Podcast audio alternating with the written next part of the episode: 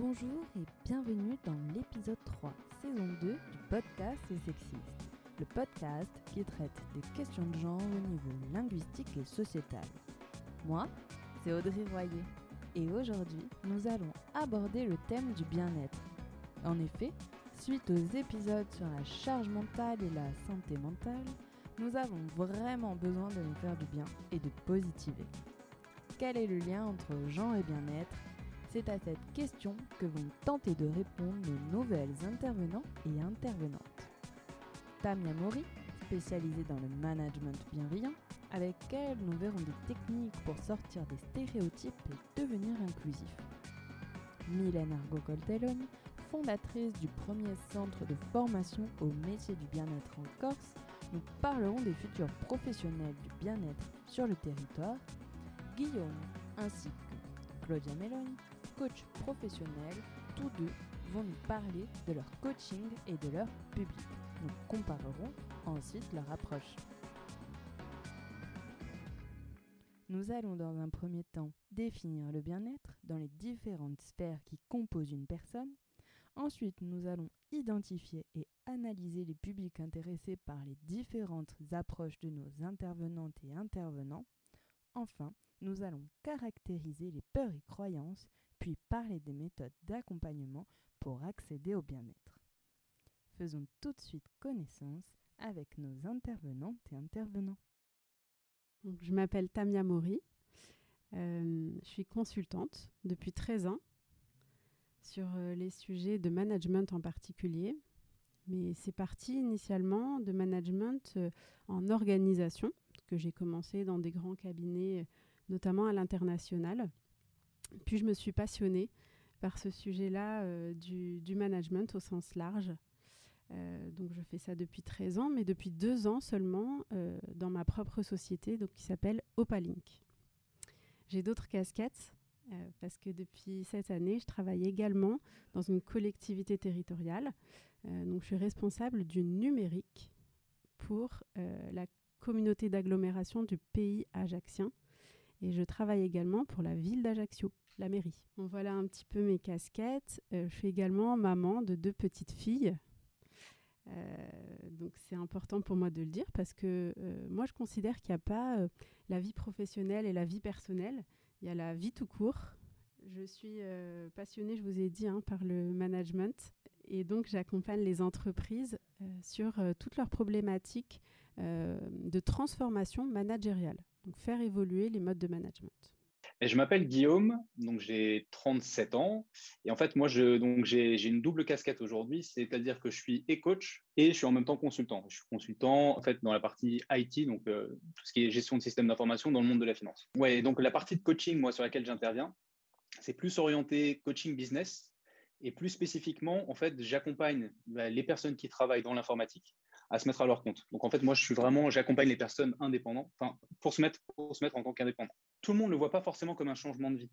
Euh, le fait de passer à son compte et de se mettre indépendant, c'est plus, euh, surtout en tout cas, moi je parle pour les, clients que j'ai, c'est plus se dire, euh, j'ai envie de gagner plus. Ça, c'est un, des, facteurs majoritaires. le deuxième, c'est aussi, je pense, prendre, prendre aussi ses responsabilités. Tu vois, c'est prendre plus en responsabilité, reprendre le contrôle finalement de sa carrière et pas se dire, bah voilà, je suis, euh, je suis sous la houlette d'un employeur et du coup, bah, je dois vraiment appliquer ce qu'on me demande de faire et je dois, tu vois, un peu subir d'une certaine manière l'entreprise. Donc c'est plus ça, c'est prendre, prendre un peu ses responsabilités, prendre, reprendre un peu sa vie en main. Et du coup, voilà, ils ont besoin de quelqu'un bah, pour les accompagner et puis peut-être voilà pour leur, pour leur montrer une option sur les chemins qui peuvent être suivis, parce que euh, forcément, il y a, plusieurs chemins qui peuvent, être empruntés. Et euh, ouais, l'idée, bah, c'est vrai que quand ils, quand ils viennent vers moi, c'est quand ils voient mon parcours, de se dire, ah oui, mais tiens, c'est vrai que le parcours, ou en tout cas la destination que, que Guillaume, qui Guillaume a atteinte, elle me parle. Et du coup, bah, c'est peut-être la bonne personne qui peut m'accompagner pour obtenir des résultats similaires, ou en tout cas s'en approcher.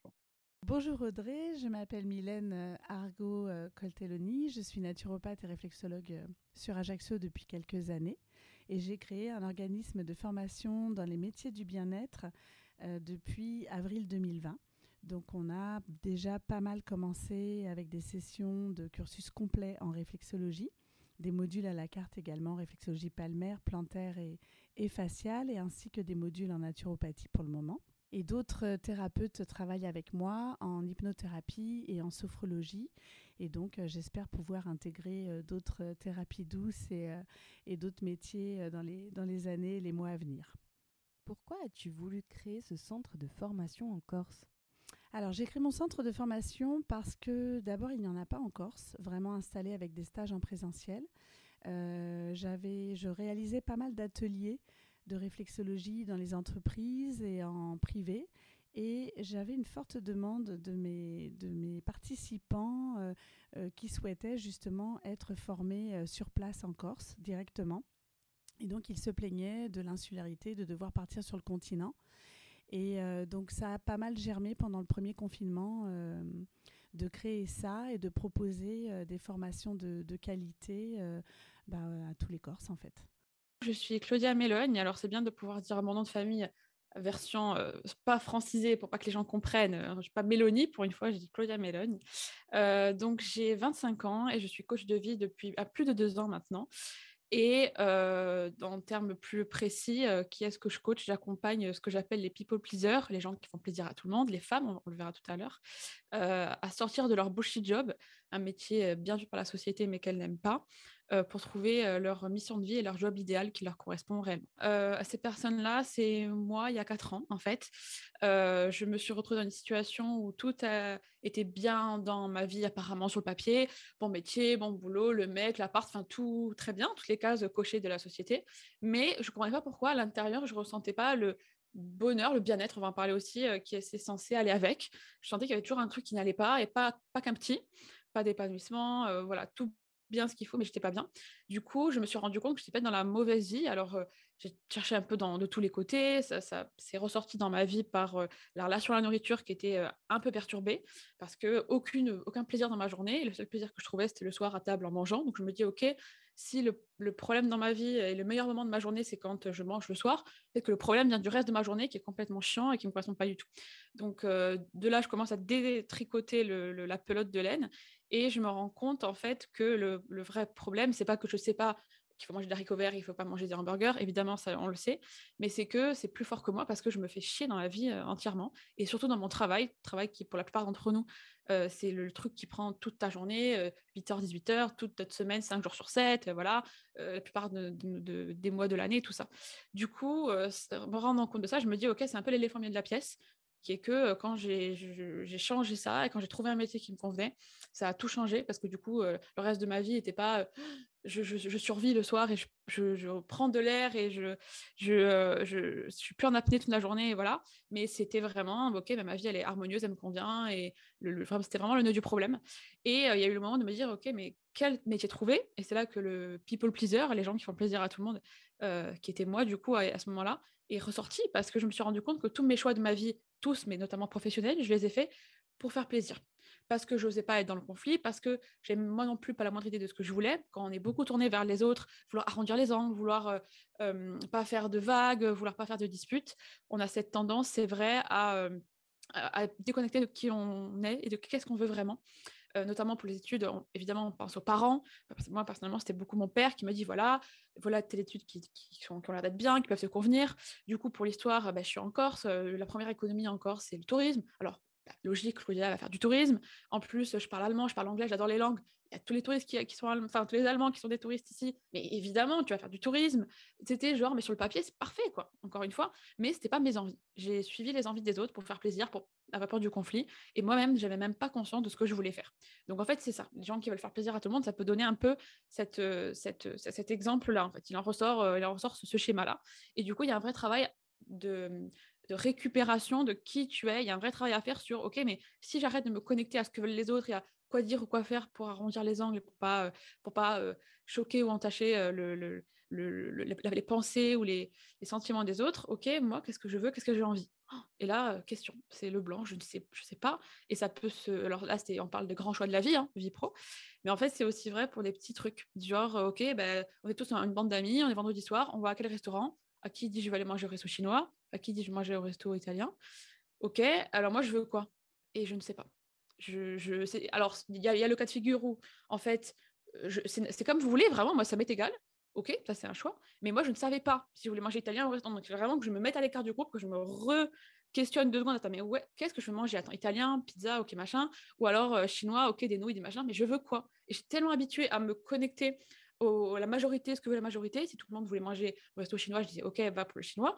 En fait, je ne savais pas. Donc, c'est encore une fois pour les petits trucs de la vie, hein, les restaurants et tout ça, ou pour les grands choix du joueur professionnel. Donc, c'est un peu, ça, donne ça, d'être people pleaser et de vouloir faire plaisir toujours à l'extérieur et pas, euh, et pas s'écouter du coup. Les gens qui se reconnaissent, qui vont être oh mon dieu, je suis flippée, euh, c'est mon cas et c'est fatal et tout ça, c'est pas qui on est vraiment, c'est pas notre personnalité, c'est un moyen de se défendre en fait.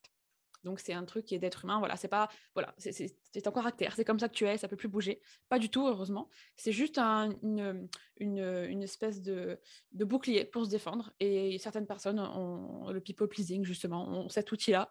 Mais c'est pas vraiment qui on est au fond de notre cœur, évidemment que non. Tamia, qu'est-ce que le management? Euh, Quand on dit management, c'est vrai qu'il y a vraiment beaucoup de volets dans ce dans ce mot euh, valise. Mais le management, euh, moi, ce que je veux dire par là, c'est l'encadrement d'êtres humains. Donc, encadrer des êtres humains, c'est une aventure humaine.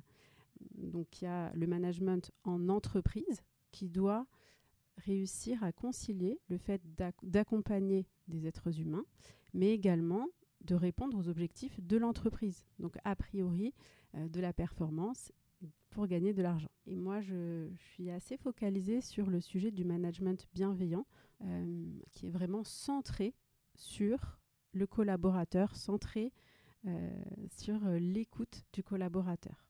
Ta spécialité, c'est le management bienveillant. Qu'est-ce que cela signifie? Le terme bienveillant, enfin étymologiquement, si on peut dire ça comme ça, ça vient du latin benevolens, ça veut dire vouloir le bien ça veut dire être à la recherche du bien, donc inoffensif et euh, sans gravité. Donc quand on dit management bienveillant, eh ben, ça peut se définir comme euh, un mode de gestion des collaborateurs qui est basé sur la volonté ben, de ne pas les brusquer, de ne pas les offenser et d'aller vers leur bien-être. Et donc comment est-ce qu'on en arrive là? Il faut avoir cet état d'esprit qui n'est pas forcément inné, euh, de centrer son management sur le salarié. Il doit se sentir bien pour bien faire son, travail.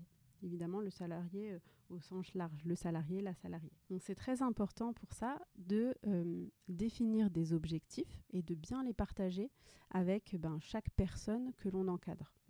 D'écouter à la fois les collaborateurs, d'accord, et à la fois de bien leur euh, partager où on veut aller, où est-ce que l'entreprise veut aller, où est-ce comment est-ce que nous, on participe aux objectifs euh, de l'entreprise euh, pour avoir un sens à notre vie. Je pense que c'est ce qu'on recherche tous. beaucoup d'entre nous, on s'est rendu compte de ça aussi pendant la pandémie. On est focalisé sur avoir un sens à notre travail, ce qui nous fait nous lever chaque matin. D'où le fait de relier vraiment le quotidien, nos tâches quotidiennes, a euh, un, véritable, un véritable sens à notre travail. Le métier de coaching est une méthode d'accompagnement, au départ pour améliorer les compétences et la performance en entreprise ou dans le sport, qui s'est depuis diversifié dans le développement personnel. Qu'est-ce que veut dire le bien-être pour toi, Claudia? Effectivement, je pense que c'est un peu un mot fourre-tout. Chacun un peu sa définition, on met un peu plein de choses dedans. Le bien-être, le bonheur, être heureux, tout ça, sentir bien, épanoui, là, il y a tous ces mots-là. Euh, je les définirais tous, euh, pour moi, ils ont tous un petit peu un sens différent, plus précis, évidemment, c'est mon domaine. Euh, le bien-être, c'est le fait de se sentir bien. Ok, pour moi, voilà, c'est ça qui passe par que ce soit dans notre vie au quotidien, dans notre travail, les moments de bien-être aussi. Ok, ben, je vais me faire un massage, etc. Je passe un moment ce week-end de bien-être, tout ça. Et il y a aussi à différencier pour moi de tous les autres termes que moi, je fais une vraie différence avec le bien-être. C'est un moment de la vie où c'est comme on est aujourd'hui euh, et euh, c'est les choix qu'on fait pour être bien, donc bien-être. Et l'épanouissement, pour moi, c'est encore différent. Le bonheur et être heureux, c'est encore des choses différentes. Donc voilà, le bien-être, euh, moi, c'est ce que j'entends quand on parle de bien-être. L'épanouissement, c'est le fait de se sentir juste à sa place, aligné dans sa vie, dans ses choix. Donc c'est encore un petit peu différent du bien-être. Donc oui, quand on est épanoui, on est dans le bien-être la plupart du temps. Donc oui, effectivement, c'est lié en ça. Et il y a aussi le, bonheur aussi. Dans la tête des gens, le bonheur, c'est être bien, heureux tout le temps. Être heureux, c'est assez proche du bonheur pour le coup dans ma tête. on est heureux tout le temps. Voilà. Je me suis rendu compte avec mon expérience de coaching et tout ça, qu'être être dans le bonheur, être heureux, ce n'est pas être bien tout le temps. Mais c'est accepter et vivre les 50% d'émotions agréables et les 50% d'émotions désagréables que procure la vie. En fait, la vie, c'est 50-50. Il y a des moments, il y a des décès, et on ne veut pas être heureux pour les décès, c'est normal, c'est normal d'être triste. Il y a des événements de la vie qui sont pas intrinsèquement, mais dans lesquels on peut choisir d'être pas bien, et c'est OK. Donc pour moi, en fait, le vrai bonheur, voilà, le bien-être, c'est lié à ça aussi. Le vrai bonheur, c'est d'accepter les moments agréables, d'accepter les moments désagréables, et, euh, et c'est OK, en fait et pas essayer de. Pour moi, voilà, c'est inquiétant quelqu'un qui veut toujours être heureux, toujours. Oui, oui, oui, 80, 90%, 100% de mon temps, je veux être heureux, je veux être bien. C'est inquiétant, c'est pas OK. Non, il y a des moments où je vis les 50% d'émotions agréables de la vie et c'est trop bien. Et quand il y a les 50% d'émotions désagréables qui arrivent, ben, je les prends et c'est OK et, on fait avec. Et je sais pas de lutter, de non, non, non, non, je ne veux pas vivre ça et je veux du côté positif. C'est ça, en fait, pour moi, être heureux et dans le bien-être. Et voilà un peu comment je définis ces, ces mots. Quoi. Et pour toi, Guillaume, que signifie le bien-être? Le bien-être, finalement, pour moi, c'est toutes les actions qui te permettent d'être bien. Donc, c'est assez finalement simpliste, mais c'est ça. Donc, ça peut être euh, faire du sport qui peut t'aider à être bien, ça peut être euh, aller faire, un massage, aller chez le coiffeur, lire un livre. Euh, et dans le coaching, bah, ça, peut être, ça peut être finalement chercher du support pour, pour apprendre à mieux gérer ses émotions dans certaines situations. Finalement, le bien-être, bien c'est ça. C'est toutes les actions que tu peux entreprendre et qui t'amènent à te sentir mieux d'une certaine manière. Mylène, tu es la spécialiste du bien-être dans cet épisode. C'est quoi alors le bien-être? Alors, la définition euh, générale que l'on trouve, c'est état agréable résultant de la satisfaction des besoins du corps et du calme de l'esprit, éprouver une sensation de bien-être. Euh, L'OMS désigne même la santé mentale comme un état complet de bien-être physique, mental et social, et pas seulement l'absence de maladie. Ainsi, le bien-être peut être défini comme une combinaison d'un ensemble de dimensions bien-être à différentes échelles et étapes de votre vie. En fait, dans cette histoire de dimensions, on retrouve six dimensions. Il y a la dimension physique, donc le bien-être euh, quand on fait du sport, quand on se sent bien, euh, même dans son, quand on se sent bien dans son corps, c'est un bien-être. Émotionnel, c'est le plus gros bien-être que l'on trouve en ce moment avec justement tous les problèmes qu'il y a eu euh, euh, suite au confinement, euh, les doutes, euh, le burn-out, tout ce qu'on peut trouver dans les émotions. Le bien-être aussi intellectuel, c'est très important, c'est tout ce qui touche à l'apprentissage et la créativité. Donc ce qui rejoint notre organisme de formation, ça peut être aussi un bien-être intellectuel. Le bien-être spirituel, qui est très très tendance en ce moment, parce qu'on se retourne vers tout ce qui est yoga, méditation, la spiritualité, c'est voilà, c'est vraiment très tendance dans le bien-être actuel. Euh, il y a aussi le bien-être social, puisqu'on retrouve euh, du bien-être à se retrouver ensemble, ce qu'on n'avait plus pendant le confinement. Et le bien-être professionnel, ce qui touche beaucoup d'actualité de, euh, par rapport aux reconversions professionnelles, au burn-out. Et c'est vrai que bah, c'est devenu important de se sentir bien au travail. Une entreprise bienveillante, elle est centrée sur le collaborateur. Euh, si on considère qu'une entreprise, c'est ben, un collectif d'êtres humains, et ben, ces êtres humains, euh, s'ils se sentent bien, euh, ils peuvent bien faire le travail, performer. C'est évidemment des éléments qui sont accompagnés de statistiques. un salarié, une salariée qui ne va pas bien, c'est un salarié qui va s'absenter, par exemple. Donc, un mode de management bienveillant, c'est un mode de management qui va diminuer l'absentéisme. Et c'est également un mode de management qui va éviter euh, deux phénomènes dont vous avez peut-être entendu parler, euh, qui sont le burn-out et le bore-out. Le burn-out est donc reconnu comme un épuisement professionnel lié à un trop-plein d'activités ou à un management non adapté. Le bore-out, quant à lui, est un manque d'intérêt, de stimulation intellectuelle en fait, tout est, euh, tout est lié parce que, euh, mais c'est-à-dire qu'on va trouver des techniques de bien-être euh, qui ne sont pas forcément les mêmes dans l'émotionnel et dans le dans l'intellectuel. On va pas avoir forcément les mêmes techniques de bien-être. On va pas trouver des outils. Donc, ce qui est intéressant dans le bien-être, c'est qu'on va trouver différentes techniques et outils pour justement se faire du bien et et récupérer un épanouissement personnel en fait. Alors évidemment, la partie qui va m'intéresser, c'est le bien-être euh, ressenti par euh, chacun et chacune dans un collectif. Et c'est la partie subjective de ce bien-être. Donc c'est important pour une entreprise, pour un collectif, de comprendre et d'admettre la subjectivité du bien-être.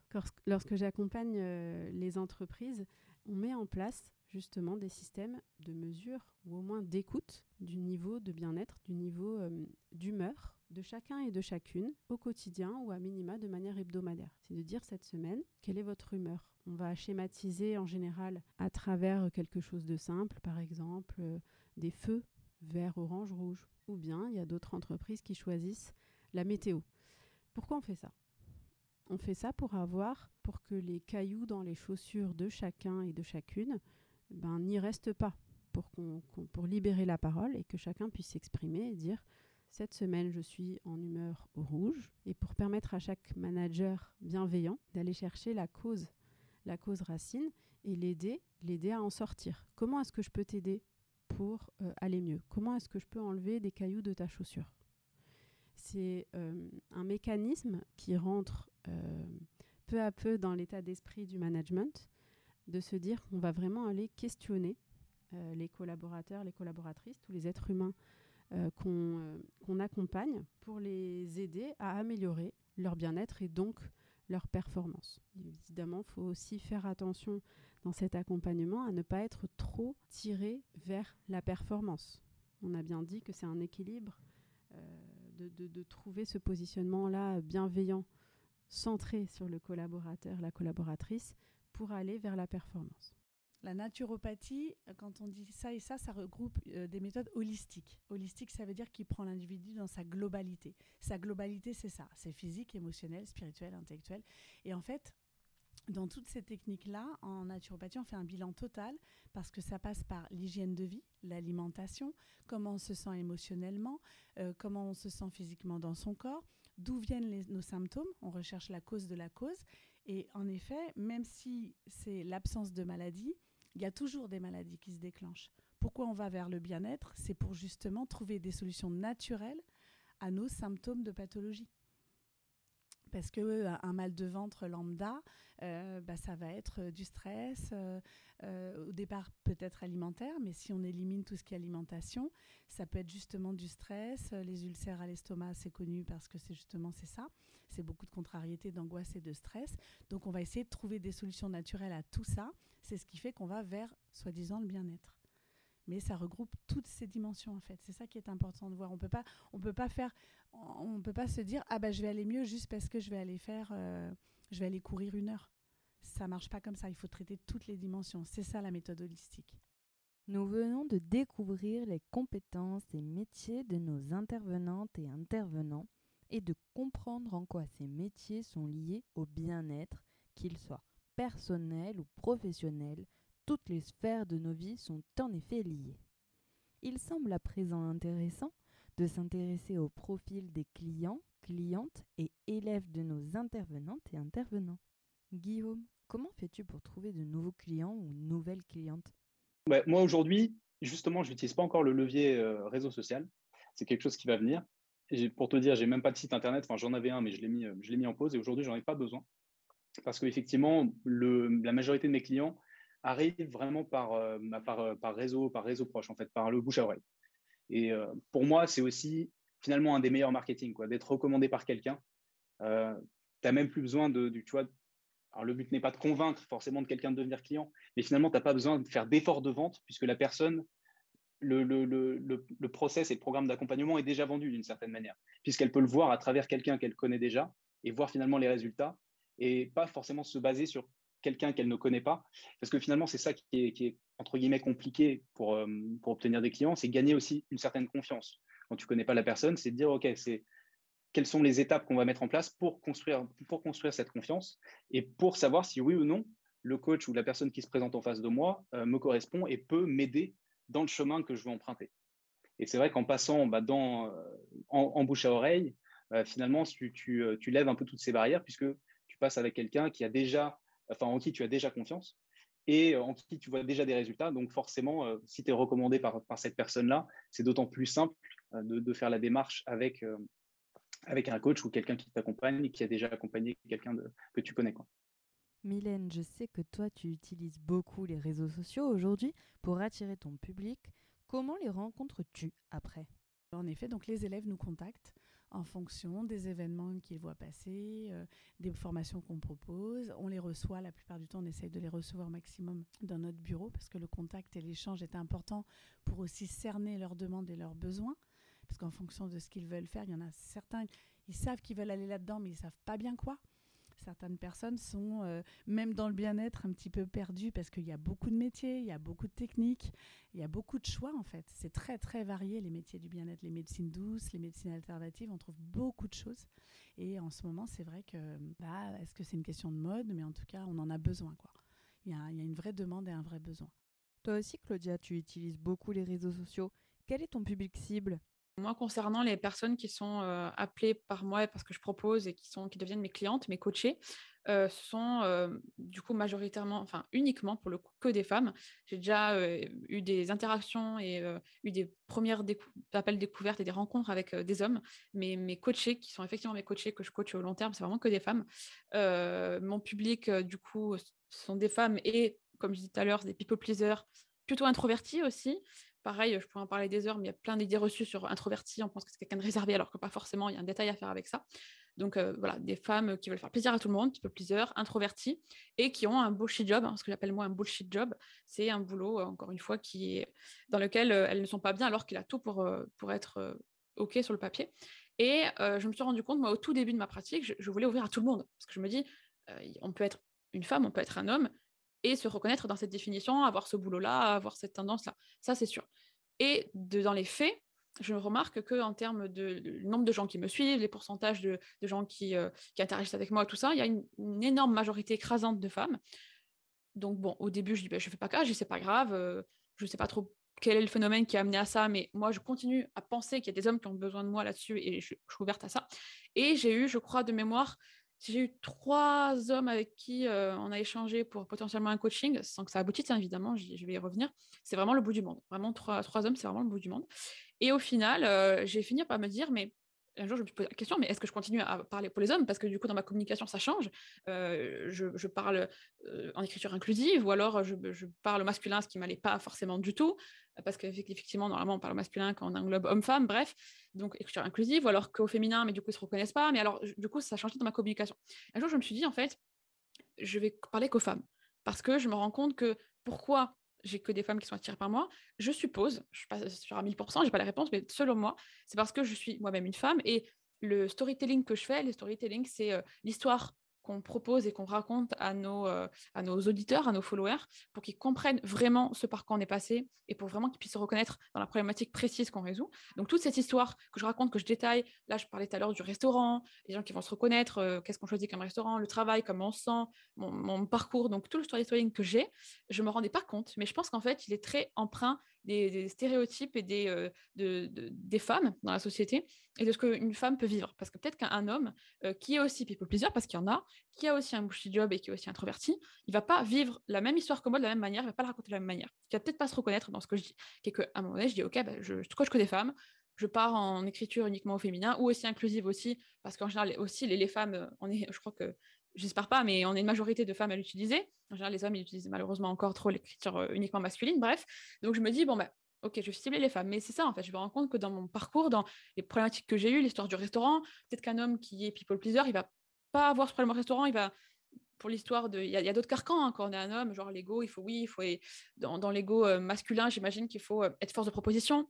Donc, un homme people pleaser, peut-être que dans cette situation, il va pas dire comme moi, c'est un bon exemple. Il va pas dire euh, ah mais je sais pas dans quel restaurant aller comme vous voulez, ah, comme vous voulez où vous voulez. Peut-être qu'il va dire bon on va au restaurant euh, chinois. Alors qu'en fait il sait pas vraiment ce qu'il a envie. Donc j'imagine que un, homme en tant que people pleaser, il va peut-être faire croire qu'il sait alors qu'il sait pas, mais il va vouloir donner un avis. Ça j'imagine, hein, je suis pas encore à 1000%. Mais donc ça fait que l'histoire est différente, donc il se reconnaît pas forcément dans ce que je dis. Donc, euh, au début, je me dis pas parce que je suis une femme. Physiquement, ils, voient que je suis une femme, donc ils disent je, vais juste pas me faire aider et accompagner par une personne qui est une femme. Bon, je pense pas que ce soit que parce que j'ai des cheveux longs et parce que j'ai l'air d'apparence d'avoir une femme ou voilà. Je pense que ça va plus loin. Mais selon moi, il y a un truc de d'histoire quoi. Dans, tout le, le, déroulé, dans mes, je parle beaucoup des pensées. Hein, Qu'est-ce qu'il y a dans une situation qu'est-ce qui se passe dans ma tête? Voilà, je suis au restaurant, ou il faut choisir un restaurant, et dans ma tête, il y a une hésitation, je vais où, je ne sais pas, je ne sais pas quoi dire. Les, hommes, ils n'ont pas les mêmes phrases, quoi. Parce que en tant qu'homme, parce que dans la société, euh, on s'attend à autre chose d'un homme. Donc moi, c'est pour une femme, c'est bien vu de dire, je sais pas où vous voulez, et c'est ok en fait.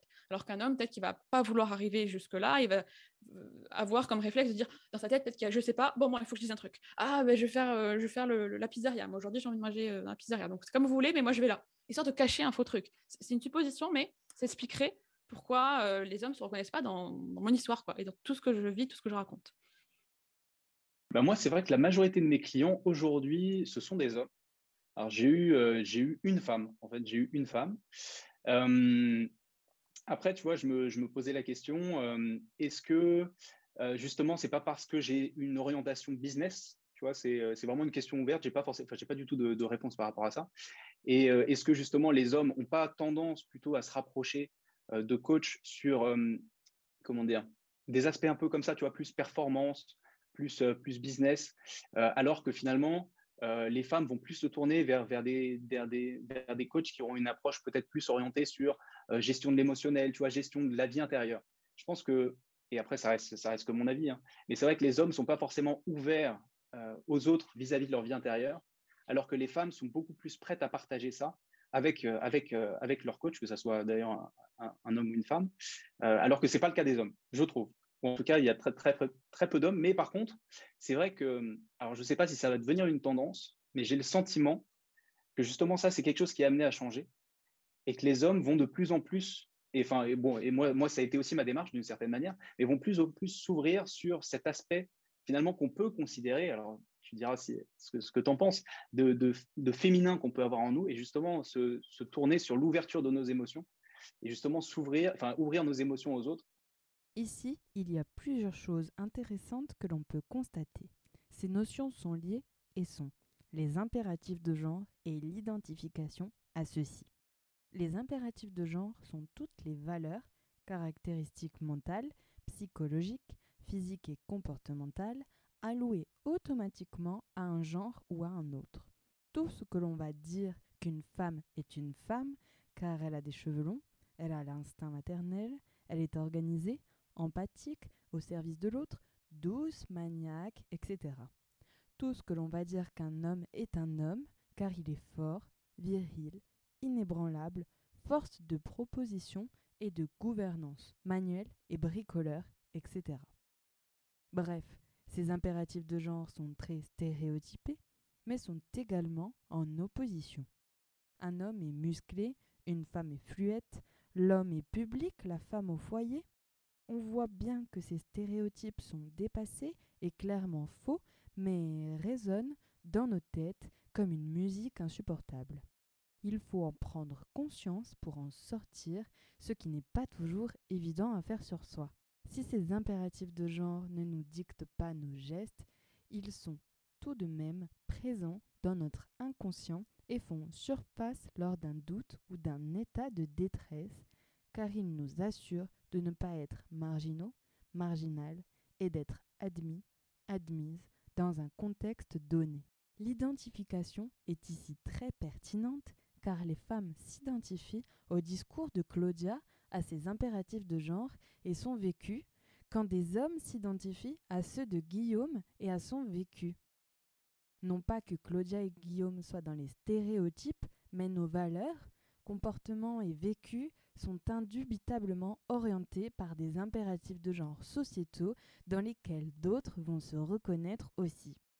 Ce vocabulaire est aussi un moyen d'analyser ces impératifs quand Claudia va utiliser people pleasure, bullshit job, Guillaume va utiliser reprendre le contrôle et indépendant.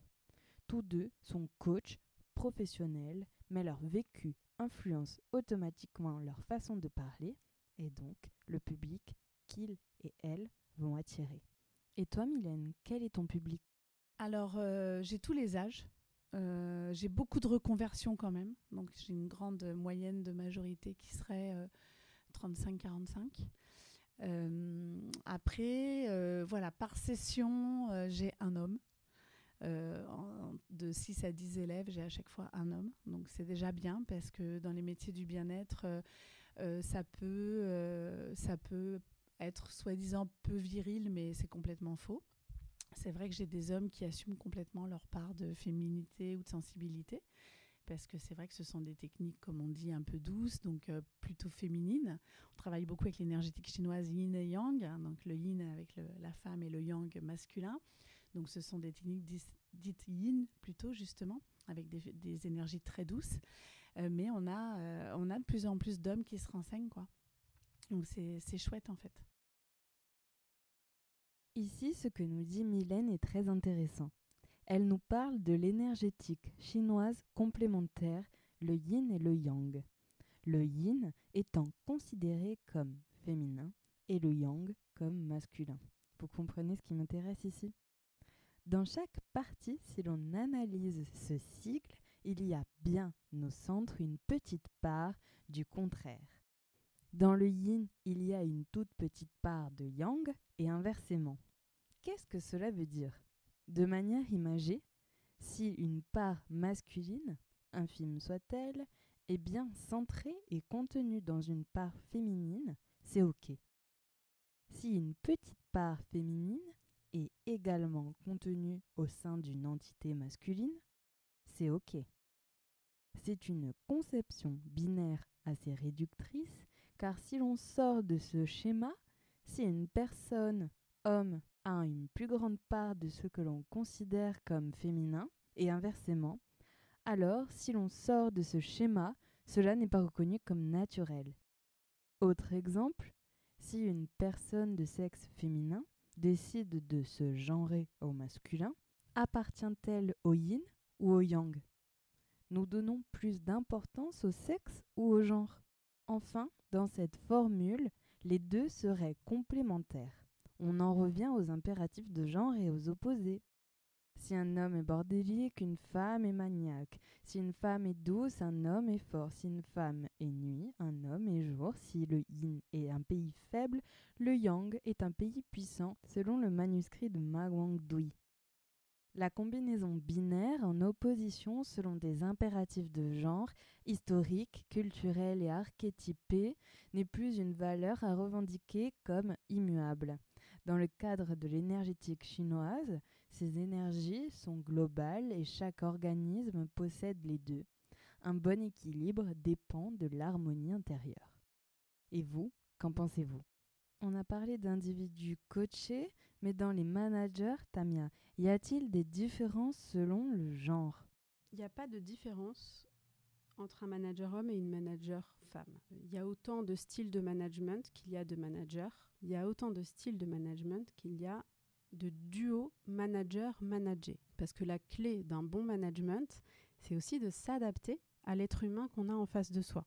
Après, euh, donc, je vous ai dit que j'étais euh, passionnée par l'intelligence collective. Donc, euh, lorsque j'ai vu cette question, je me suis dit qu'il y avait mon point de vue, mais il y avait peut-être également le point de vue d'autres personnes. Donc, j'ai fait appel à l'intelligence collective et on m'a répondu plein de choses.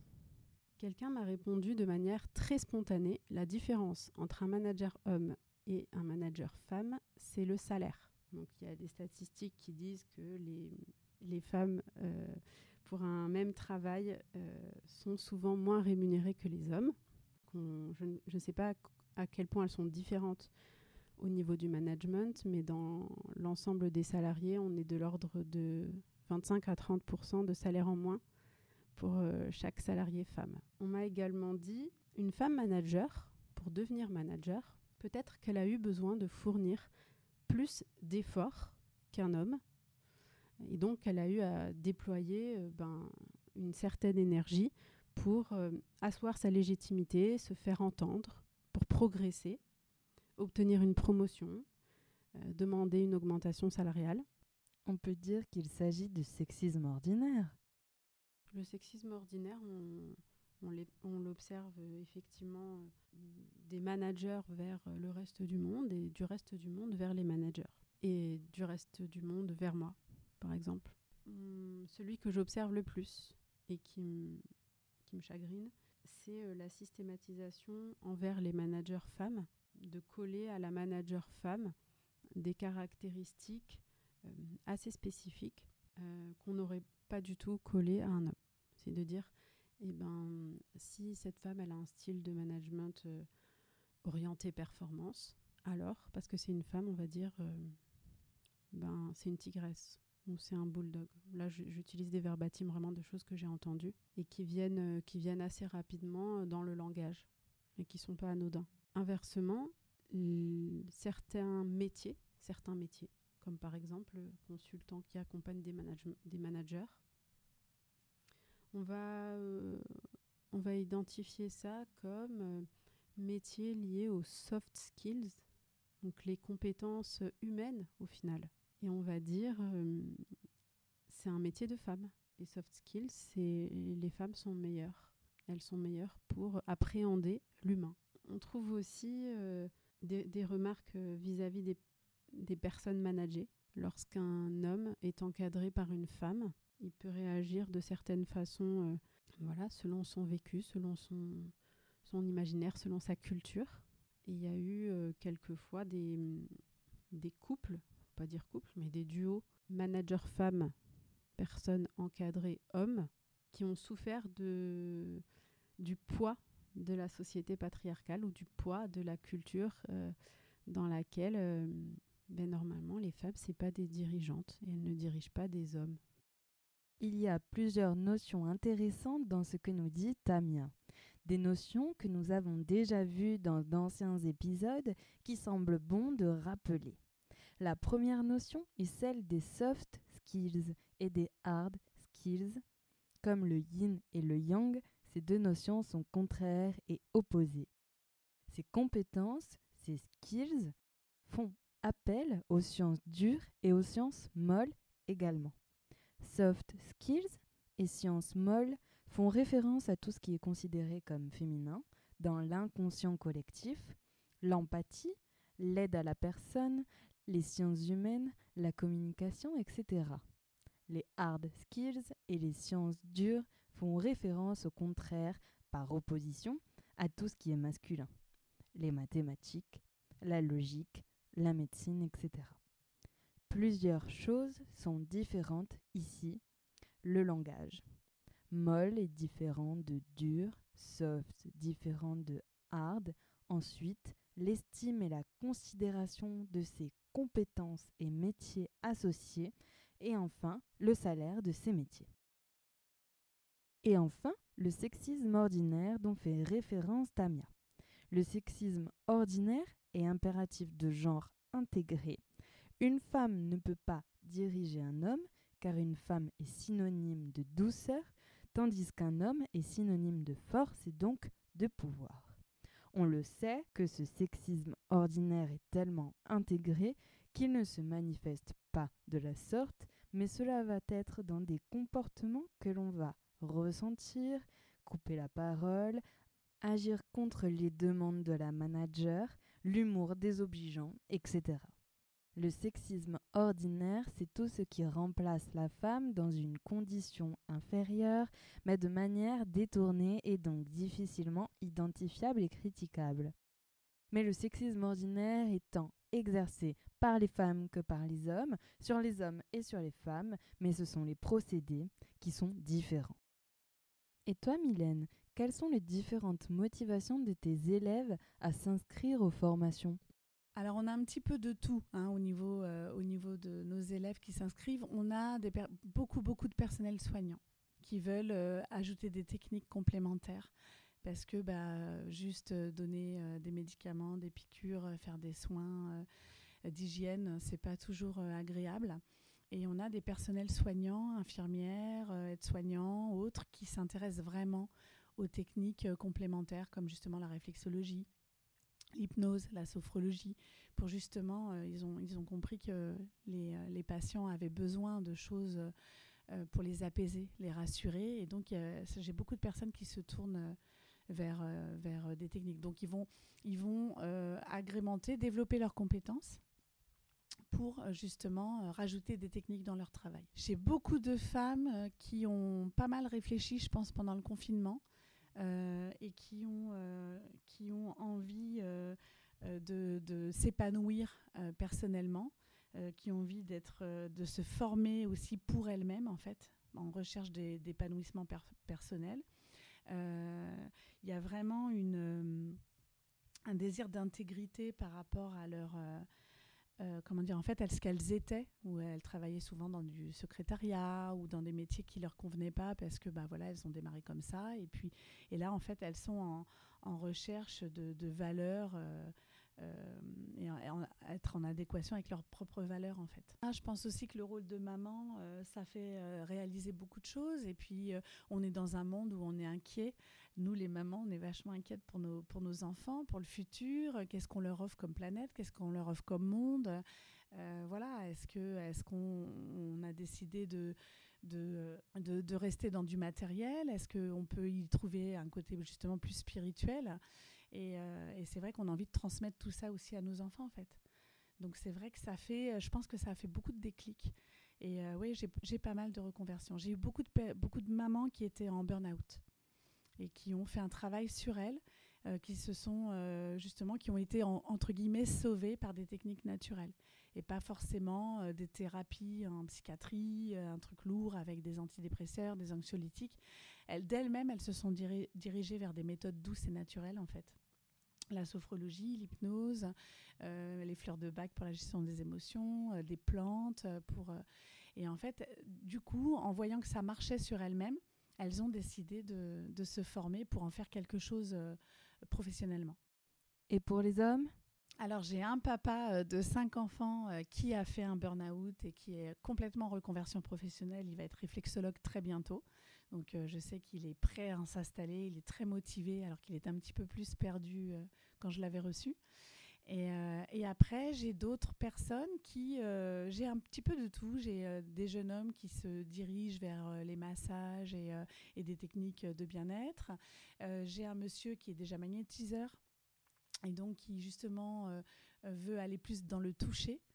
Euh, voilà, donc ils sont, ils sont en train de se former. Euh, c'est aussi des démarches personnelles, c'est aussi des chemins de vie. Et ils veulent rajouter des techniques aussi pour ceux qui sont déjà en activité. Mais j'ai aussi des papas en reconversion, ça existe. J'en ai moins, j'espère en avoir plus, mais les objectifs et les buts sont les mêmes, oui. Et comment faire pour toucher plus d'hommes? Je, je, pense que c'est comme tout. Hein. On est aussi euh, dans une région macho, mais euh, voilà, il faut quand même le dire. C'est vrai que l'homme en Corse, euh, il s'ouvre de plus en plus, il, euh, est de plus en plus, voilà, il n'y a pas que l'image, il est de plus en plus en recherche de profondeur, d'épanouissement aussi personnel, pas que justement dans les, dans, pas que dans le lien professionnel ou social. Donc on a de plus en plus, mais c'est en train de s'ouvrir. Je pense qu'il faut euh, garder espoir. C'est une ouverture d'esprit qui est en train, euh, qui est en train de se propager. Euh, c'est ce que je disais toujours quand je suis arrivée il y a 25 ans à Ajaccio. Il y avait un ostéopathe. Maintenant, il y en a combien? Donc voilà, tous ces métiers-là. Après, quand ils verront que ça n'est pas ouvert qu'aux femmes, qu'il y a des hommes qui s'installent comme naturopathes, réflexologues, sophrologues, hypnothérapeutes, ça va se faire petit à petit. Il faut, il faut leur laisser le temps de s'ouvrir à tout ça, c'est important. Nous venons de voir les profils et clients, clientes et élèves de nos intervenantes et intervenants, tout ce qui s'en rapproche comme le sexisme ordinaire, les impératifs de genre, associés inconsciemment au genre d'une personne. Ce sont des notions sur lesquelles on revient souvent, car pour les déconstruire, il faut encore les identifier. Voyons à présent les différentes peurs et croyances et les différentes méthodes d'accompagnement pour que chacun et chacune accède au bonheur, au bien-être dans toutes les sphères de sa vie. Donc comme on vient de le dire, pour accéder au bien-être, il faut identifier ce qui nous rend malheureux, malheureuses dans notre quotidien. Comment faisons-nous, Claudia? Ouais, en fait, le point d'entrée, c'est quand il y a un truc qui cloche. Moi, je parlais l'exemple de la nourriture. Voilà, j'ai que, par exemple, moi, j'ai vu que j'ai pris du poids. J'ai merde, attends, je prends du poids. Comment ça se fait? Euh, Ça peut être un exemple. Donc oui, parce que je mange. Ok, donc c'est lié. Donc j'ai décortiqué le truc par là. Oui, mais pourquoi je mange? Parce que je suis pas bien la journée et je suis bien que le soir. Et tout doucement, on y arrive. Donc en fait, comment faire pour travailler sur soi, pour comprendre ce qui va pas, etc. Prenez le point dans votre vie, le, genre l'éléphant de la pièce qui ne va pas c'est sûrement le haut de l'iceberg, hein, c'est pas le seul problème, comme l'histoire de la nourriture avec moi, mais euh, c'est par là qu'on commence le truc. Donc c'est quoi le truc qui, pose problème? Je fais que m'engueuler avec mon mec. Ah, euh, mon, patron et moi au boulot, c'est une catastrophe. Ou genre, euh, je me sens très mal dans mes relations amicales, j'ai pas de relation amicale, ça me bouffe, qui me prend toute ma vie. Vraiment, le problème, qui est majoritaire et qui prend tout l'espace, tout, qui vous stress, qui vous, voilà, tout ce truc qui prend tout l'espace mental, on commence par là, à, démêler. Et en fonction, alors du coup, évidemment, je parle de ce qui me concerne, mais le, en tant que dans, le coaching, hein, potentiellement, ben voilà, si on se rend compte que les formules de la pièce, c'est dans leur, relation de couple, on va solliciter un accompagnant, un coach ou quoi sur le couple. si on se rend compte, putain, mais en fait, c'est le travail, je suis pas bien dans mon travail, on va me solliciter à moi, pour l'exemple. Ou si c'est la nourriture, un coach nourriture, quoi que ce soit. C'est vraiment le truc que je me dis, là, ça va pas, je suis pas bien. Et ça, me pose problème et ça prend toute la place, en fait. Il y a cette notion de, de, le truc qui est plus gros, en fait. Quelles sont les peurs et les croyances de tes clients, Guillaume? Les peurs et les croyances, en fait, si tu veux, je pense que hum, la majorité des, peurs que rencontrent les, clients que j'ai, hum, c'est vraiment la peur du changement, d'une certaine manière. C'est qu'ils sont attirés par, le changement. Ils se disent, ah ouais, tiens, ça pourrait être sympa de, ça pourrait être sympa, voilà, de gagner plus d'argent, ça peut être sympa d'être à son compte, ça peut être sympa de monter son entreprise, ça peut être sympa euh, d'avoir un sentiment de liberté. Mais par contre, ils ont la peur du changement, de se dire, oui, mais finalement, le pendant de tout ça, c'est qu'est-ce que, je perds? Je perds une certaine sécurité, je perds une stabilité, ou en tout cas, dans leur esprit, ils vont perdre une, stabilité, une sécurité, ils vont perdre finalement leurs habitudes et leurs repères. Et je pense que c'est ça qui, qui, leur fait peur, tu vois, c'est justement la perte de repères et de se dire, bah, finalement, je, je vois, je vois l'objectif. Et je commence à prendre conscience que pour atteindre cet objectif, je suis obligé de lâcher tout ce que, que j'ai. Et là, tu vois, on va créer finalement une, certaine instabilité pour, pour transitionner dans, dans le, enfin voilà, pour, pour effectuer ce changement-là. Et je pense que c'est cette partie-là qui leur fait peur. Et après, dans ce changement et dans cette instabilité, on peut rencontrer, euh, voilà, ça va être, euh, ça va être peut-être du manque de confiance en soi, ça peut être, euh, ça peut être tout un tas de choses en fait. Ça peut être, ça peut être après des, vraiment des, des aspects qu'on pourrait considérer comme, comme, comme futiles ou comme pas si impactants que ça, mais pour la, pour la personne, au moment où elle rencontre en tout cas la problématique, c'est impactant et ça pourrait être, tu vois, juste une histoire de, d'administratif, de, ah oui, mais je sais pas, j'ai jamais, j'ai jamais créé une société. Mais en fait, en fait, il y a toujours, tu vois, on, commence toujours quelque part, on commence toujours à zéro quelque part. Euh, enfin, il y a bien une première fois à tout, en fait, d'une certaine manière. Et effectivement, c'est le tout aussi, c'est de, de pouvoir faire preuve d'empathie et de comprendre où on est finalement notre client, de se mettre à sa place et de voir voilà quels sont les éléments qu'on peut lui apporter pour que lui-même crée sa propre confiance en lui euh, par rapport au fait qu'il peut surmonter finalement l'obstacle qu'il est en train de rencontrer. Et les peurs et les croyances de tes clientes, Claudia? J'imagine qu'il y a des peurs et des croyances qui sont aussi euh, genrées, hein, qui sont intrinsèques aux, attentes ou de peur de quand on est une femme, tout ça, et d'autres peurs aussi qui sont des peurs que plus les hommes vont avoir, mais auxquelles je ne pense pas parce que je, ne les ai pas rencontrées, je ne les ai pas vécues non plus. Ouais, il y a le truc du père, enfin, tu vois, quand je pense aux peurs et aux croyances, il y a le, les peurs notamment de de, pas euh, de décevoir le père ou le parent avec qui on a été euh, beaucoup dans le faire plaisir. Et mais bon, est-ce que c'est intrinsèque aux femmes? Probablement que non, mais c'est encore une fois dans la manière de le vivre et dans la manière de l'expliquer, voilà, ça va être différent. Donc ça, c'est intéressant aussi peut-être. Guillaume, est-ce que tu proposes du coaching sur le développement personnel aussi ou uniquement sur l'aspect professionnel et business? En fait, si tu veux, moi, quand je présente mon programme, euh, j'aborde pas spécialement en détail la partie développement personnel, alors, alors que finalement, dans mon accompagnement, il y en a beaucoup. Et il y en a beaucoup plus que ce qu'on peut croire. Et parce que j'ai le sentiment aussi que, tu vois, le, développement personnel, c'est quelque chose, voilà, on sent qu'il y a une tendance de fond qui est en train de se mettre en place et que les gens commencent à être un peu plus sensibilisés à tout ce qui est développement personnel, mais que c'est pas forcément, euh, ça reste encore peut-être un peu, euh, comment dire, un peu flou. Euh, quand on parle de développement personnel autour de nous, tout le monde n'est pas forcément réceptif et se pose pas mal de questions, finalement, à quoi ça sert, etc.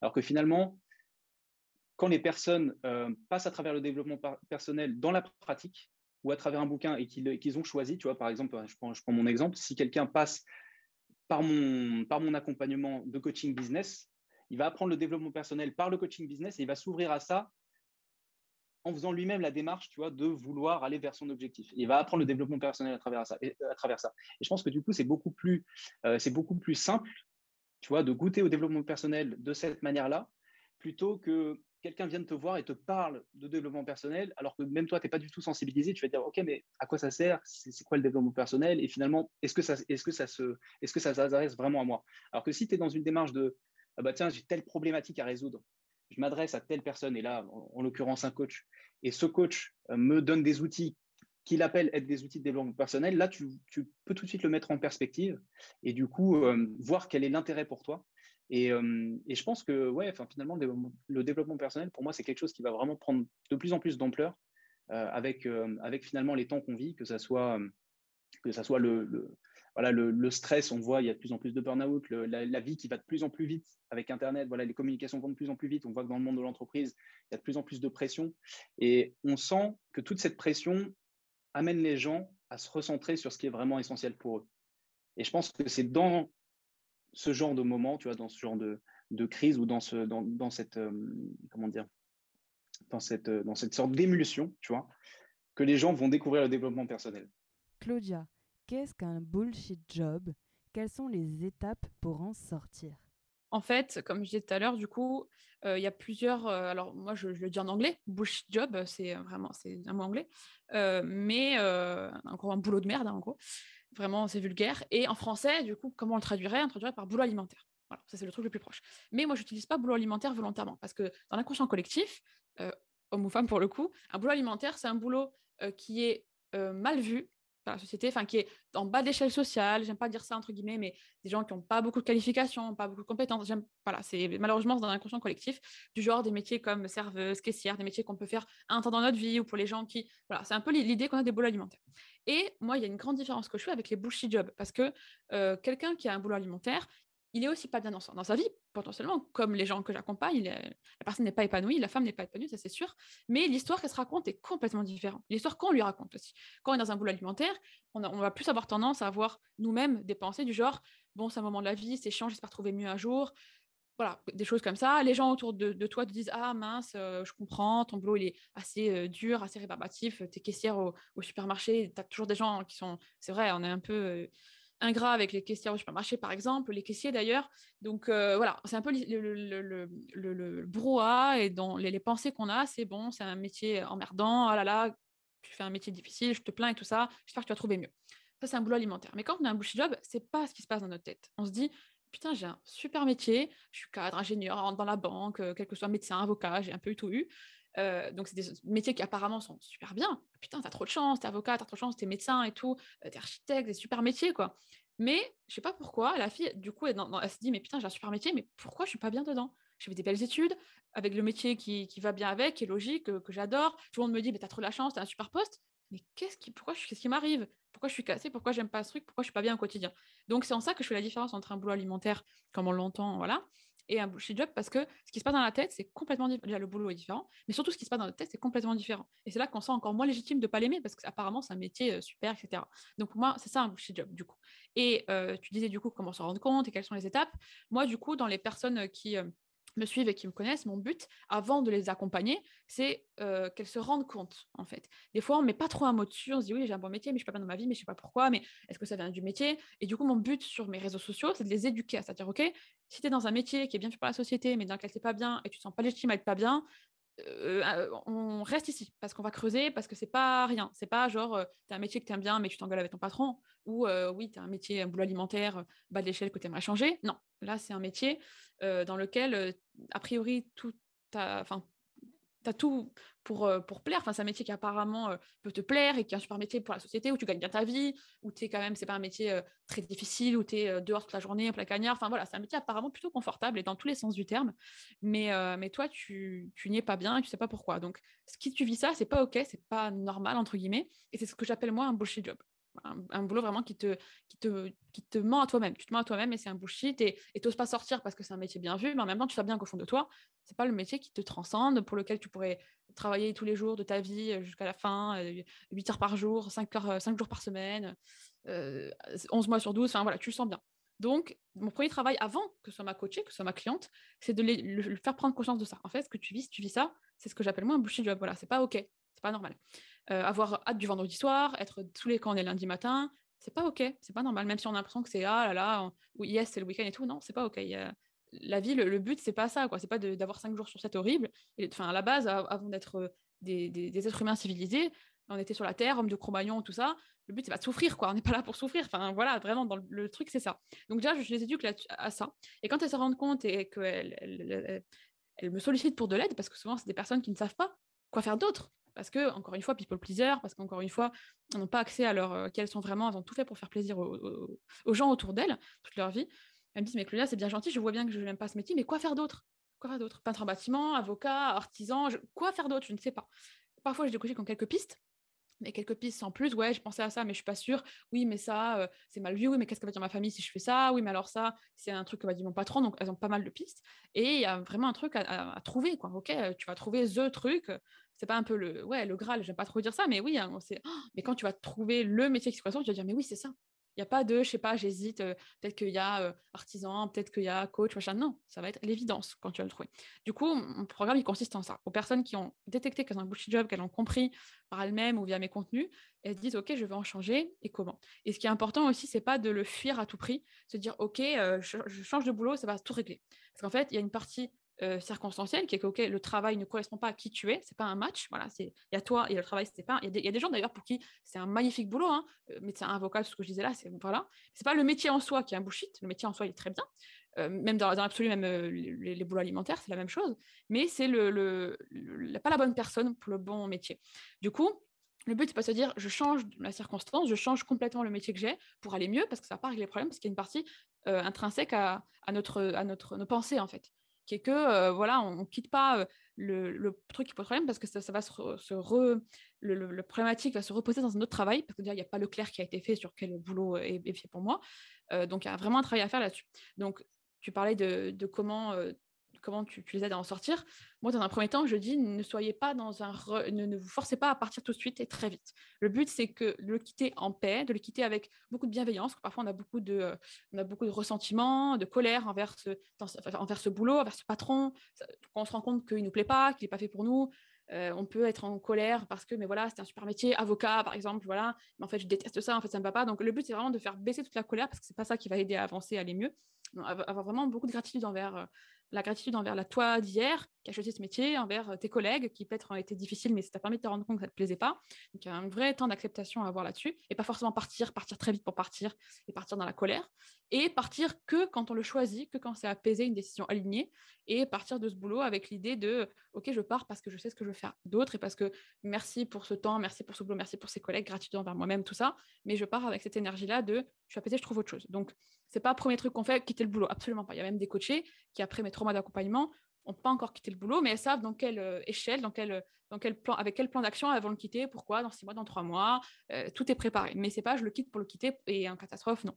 Donc, euh, quand l'accompagnement débute, c'est un des messages que je fais passer tout de suite. Et le but dans l'accompagnement, c'est de retrouver ce qu'il y a au fond de nous. Sortir du people pleasing, sortir des carcans, de toutes les couches qu'on s'est mis sociales pour correspondre aux attentes sociales les sortir un peu comme les couches de l'oignon, voilà, et retrouver au fond euh, qui tu es toi réellement.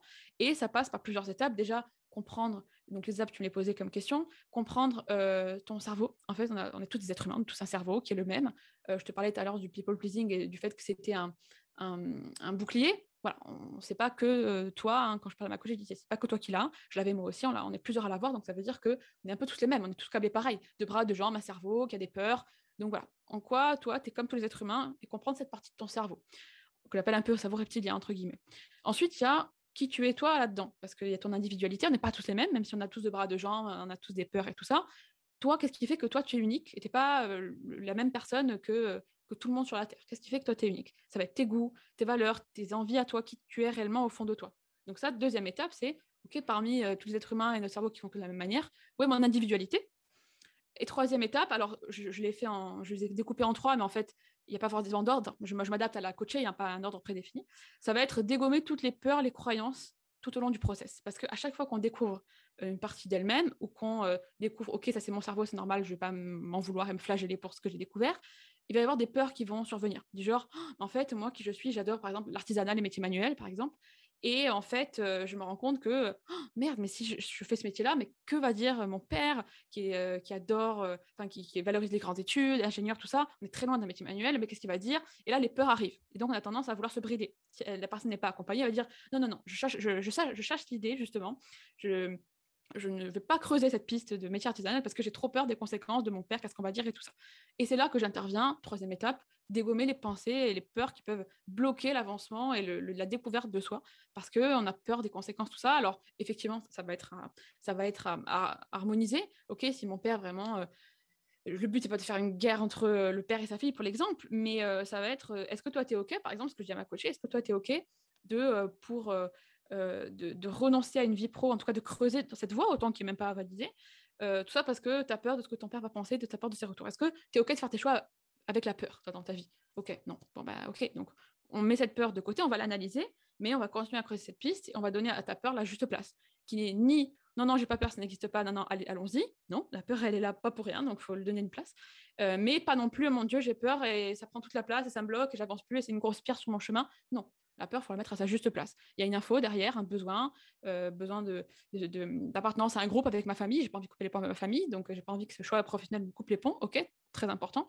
Mais ni elle doit te bloquer, ni on doit la minimiser. Donc, euh, voilà, c'est l'exemple un peu du programme de troisième étape, dégommer les peurs parce que et les croyances en fait pour pas qu'elle te freine dans tes avancées. Euh, et, puis, euh, et puis, une fois qu'on a ces trois étapes-là, ben, on peut se reconnecter à notre intuition, quatrième étape, qui est qu'on sait comment, est notre cerveau, comment il fonctionne, on sait qu'on est notre individualité, on a dégommé les peurs. Et donc, au quotidien, ça va être notamment les situations où il peut avoir des envies de faire plaisir aux gens, se reconnecter à qui tu es, toi. Moi, je dis, ça s'appelle ça l'intuition, on appelle ça comme on veut, enfin intérieur, tout ça. Bon, ça, ça c'est pas très important. Mais c'est reconnecter à qui toi tu veux vraiment. Voilà, ça peut être encore une fois dans les petites situations de la vie, quel restaurant on va, euh, quel dentifrice tu choisis au magasin, voilà. Mais donc ça va être des, sensations assez euh, faibles parce que c'est des petits choix. Mais pour les grands choix de la vie, je me marie ou pas, je prends cet appartement ou pas, je prends ce boulot ou pas, on va ressentir des choses en fait. Au moment où on fait nos choix, nos, émotions sont un peu un baromètre pour confirmer ou infirmer un choix. Voilà, j'ai pris ces études. Oh là là, mon père m'a dit de le faire je suis quand même contente et fière de moi, mais mon Dieu, je, sentais une grosse boule dans mon ventre et ça ne me correspondait pas, tout ça. Donc, c'est vraiment utiliser les expériences passées les, émotions qu'on a eues en fonction de nos choix, pour à l'avenir et à partir de maintenant utiliser euh, ces émotions en tant que baromètre pour, euh, pour faire nos choix. Donc euh, la quatrième étape, c'est ça, utiliser l'intuition et nos ressentis pour faire nos choix et s'écouter vraiment au fond de nous. Donc voilà pour les, les, quatre étapes. Comment accompagnes-tu tes clients, toi, Guillaume? Alors, comment j'accompagne mes clients? Alors, moi, j'ai, bah, je, les, je, les, accompagne sur, sur une durée de, de deux à trois mois. Voilà, avec, alors, il y a si on reste sur la partie pragmatique, si tu veux, il y a tout un tas de, vidéos, de supports, de documents. Et après, moi, le, complément que j'amène, finalement, c'est vraiment du coaching sur la problématique qu'ils rencontrent, sur le chemin que je leur propose. C'est-à-dire que typiquement, euh, je ne sais pas si, euh, si, une de leurs problématiques, c'est d'apprendre à se vendre, enfin, voilà, qui sont des, des, blocages par rapport, à ce, par rapport au fait de se vendre on va adresser ce point-là et ça va passer peut-être, tu vois, par la confiance en soi, des choses comme ça. Voilà, on va essayer vraiment de, voir quelles sont les pensées dominantes qui bloquent le, la personne à atteindre, à atteindre finalement l'objectif qu'il recherche. Et on va travailler, on va travailler autour de ça avec justement les différents outils de coaching qui peuvent, qui peuvent exister.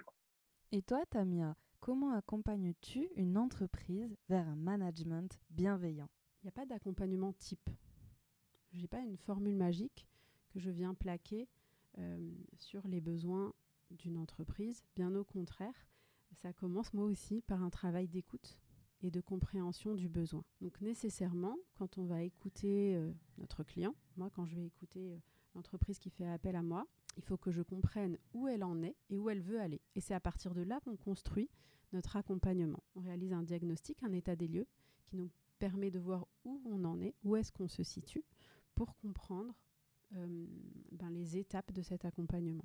Est-ce qu'il va falloir réaliser une transformation globale euh, de l'organisation, des processus, donc des modes de travail dans l'entreprise, ou est-ce qu'il va falloir réaliser simplement des actions euh, ciblées auprès de certaines parties, certaines équipes, certaines couches?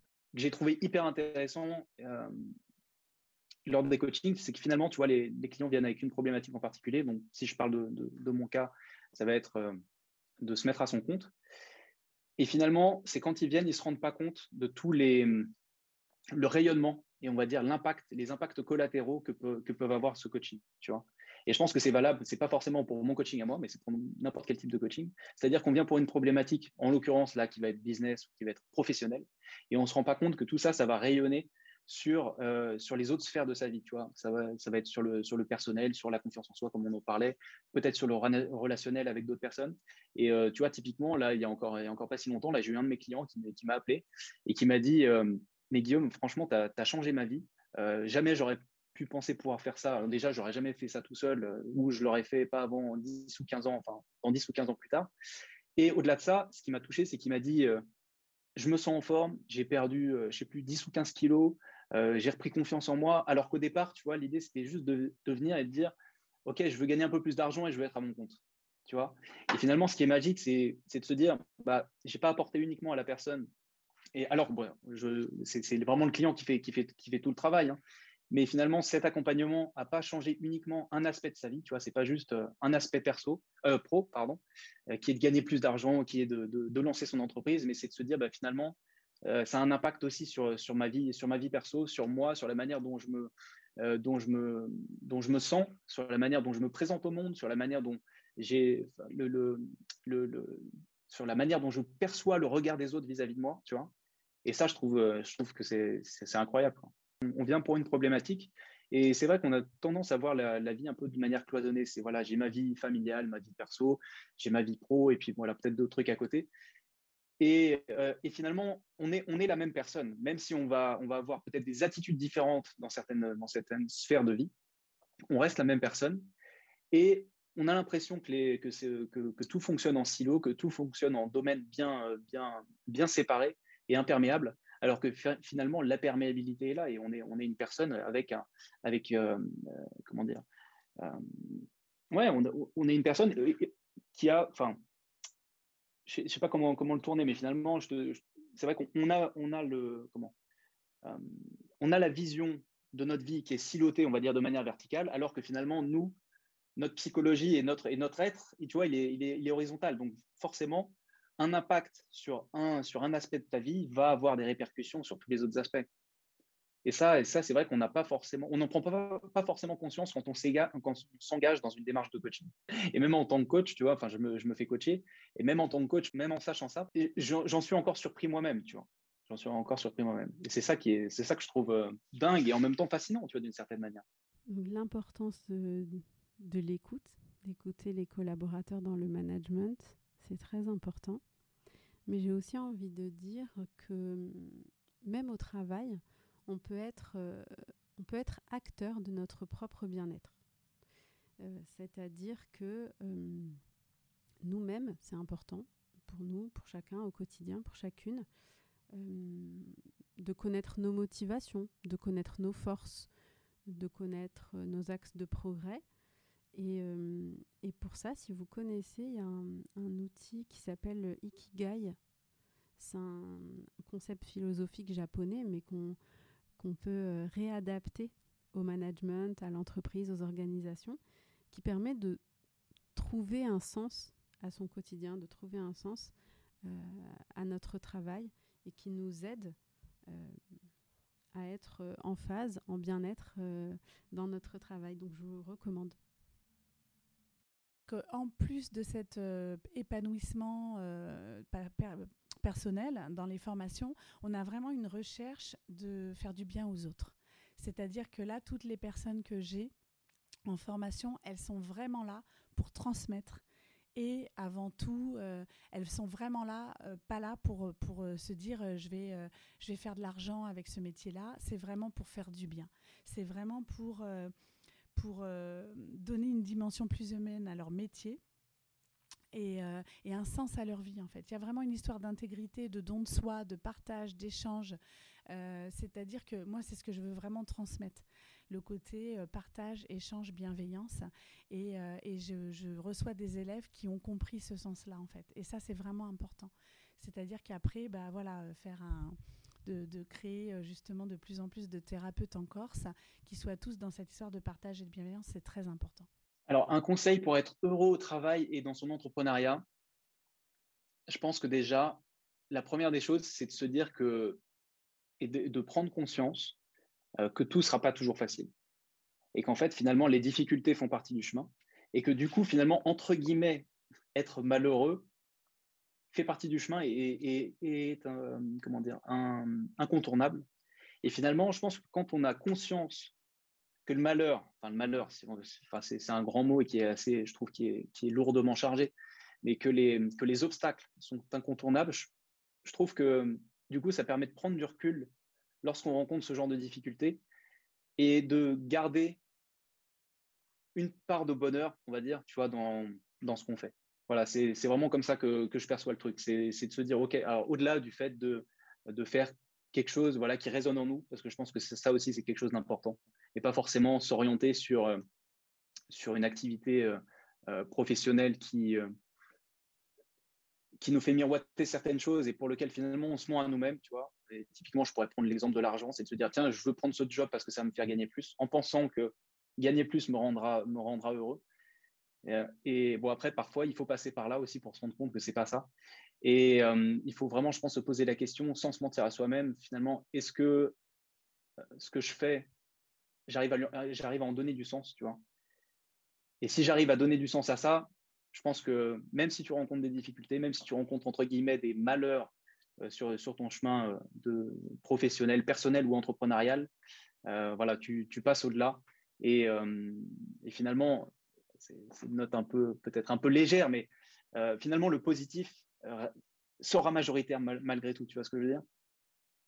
Si c'est un jour de coup de mou, euh, ça va bien. Je veux dire, euh, voilà, il n'y a aucun souci. Après, si on commence à se rendre compte que ça dure sur le long terme, il y a quelque chose qui ne va pas, on se sent mal dans tel ou tel domaine de sa vie et que c'est long, là, il faut commencer à trouver des solutions et des techniques pour justement rééquilibrer tout ça, parce que c'est comme ça qu'on déclenche des pathologies. Que finalement, tu vois, le, la progression et l'évolution de chaque être est disponible pour tout le monde. Tu vois, c'est quelque chose d'une certaine manière aussi qui est gratuite et tout le monde a la possibilité, s'il s'écoute, tu vois, d'atteindre, comme tu disais, une, certaine forme de bonheur. Et je pense que hum, je trouve que ça c'est ultra positif parce que ça c'est quelque chose que qu'on pourra entre guillemets jamais nous enlever. Cette possibilité de vouloir évoluer, de, réfléchir à ce qu'il y a de mieux pour nous et de, hum, tester le chemin et de tester ce que nous propose la vie vois, et, de, le prendre dans le sens où la vie est une expérience, et quelle que soit l'expérience que la vie me propose, je suis prêt à accepter cette expérience, tu vois. Et ça, je trouve que c'est quelque chose d'ultra positif dans le sens où, où tu peux, tu peux pas perdre, en fait. Tu peux pas perdre et tu peux pas être, entre guillemets, malheureux, même si on peut, tu, tu peux rencontrer des difficultés, tu peux rencontrer des obstacles, tu peux rencontrer des moments très difficiles t'es pas perdant parce que justement, enfin, tu, vis une expérience. Voilà. Et, euh, et, voilà, le fait de savoir que la vie est une expérience et que et que tu es prêt à finalement à accueillir cette expérience, je trouve que enfin, je trouve ça je trouve ça ouais, je trouve ça magique d'une certaine manière. Du coup, pour finir euh, en beauté, ce que j'aimerais dire, c'est bah, plein de choses. Forcément, si vous reconnaissez euh, dans euh, ce dont je parle depuis tout à l'heure, le bullshit job, être people pleaser, être introverti, en tant que femme notamment, j'imagine surtout, parce que ce qu'on a découvert dans ce podcast, c'est que c'est toutes ces croyances, elles, prennent cette forme-là parce que je suis une femme, je les ai vécues, et vous aussi en tant que femme, vous vous reconnaissez. Si vous êtes un homme, vous peut-être avoir des, euh, des pensées différentes sur la même situation. Donc si vous vous reconnaissez plein de choses, déjà, c'est OK.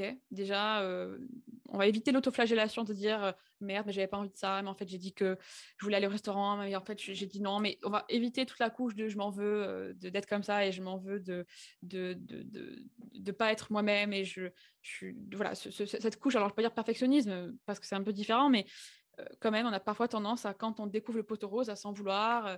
donc, première étape, vraiment c'est OK si vous reconnaissez, au contraire, et même de la gratitude envers vous-même d'avoir vécu ça. Personnellement, c'est ce que j'ai aussi. Pourtant, ça, ça, ça, a eu des conséquences dans ma vie, forcément, de vivre ça. Mais aujourd'hui, j'en suis euh, très contente et j'ai de la gratitude envers moi-même de l'époque, envers moi de l'époque, d'avoir vécu tout ça parce que c'est grâce à ça que je suis qui je suis aujourd'hui, que je peux vous en parler et aussi bien, que je peux vous aider là-dessus.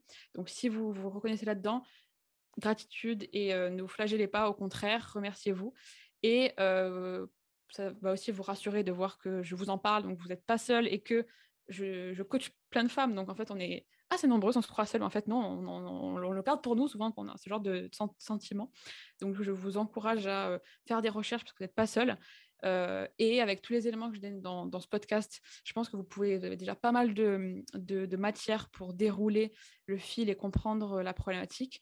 Encore une fois, euh, évidemment, moi j'encourage toujours à demander de l'aide en fait, parce que le fait de demander de l'aide, alors déjà, le fait, l'aide que ça vous a apporté, c'est super, mais le simple fait de faire l'exercice de demander de l'aide, c'est pas déjà des trucs euh, intéressants au niveau cognition, tout ça, euh, parce qu'on a tendance tout souvent à vouloir euh, céder seul et à rester dans notre coin. Donc, demander de l'aide, même si ça aboutit pas, au moins, ça a marché pour vous, le, le, mouvement a été fait, ça a marché pour vous. et évidemment, demander de l'aide, alors notamment moi ou une coach, vous allez aller beaucoup plus vite. Moi, personnellement, j'ai mis un an et demi à sortir de tout ça. Aujourd'hui, grâce à mon programme, grâce à mon expérience, je permets à mes coachés de mettre trois mois pour sortir de tout ça. Donc, effectivement, on gagne du temps, de l'énergie en se faisant accompagner par des gens qui l'ont déjà vécu et qui connaissent leur sujet. Donc, si vous vous reconnaissez là-dedans, que vous le vivez, c'est OK, pas de panique. On est plus, beaucoup de femmes, du coup, hein, à, vivre tout ça en ces termes. Et, et ça veut dire que, de mon expérience, hein, quand vous sortez de ça, vous allez découvrir des choses mais magnifiques sur vous et ça va être une espèce de d'avant-après assez waouh. Et avec encore une fois beaucoup de gratitude et de bienveillance envers cette ancienne vous et cet ancien travail qui va être un qui est aujourd'hui encore une, vérité pour vous actuelle mais qui sera peut-être loin dans le passé pour vous dans quelques temps et le, après va être encore plus beau. Donc ayez confiance en le process et confiance en vous et et, et aimez-vous comme ça et gratitude envers vous-même quel est le lien entre genre et bien-être.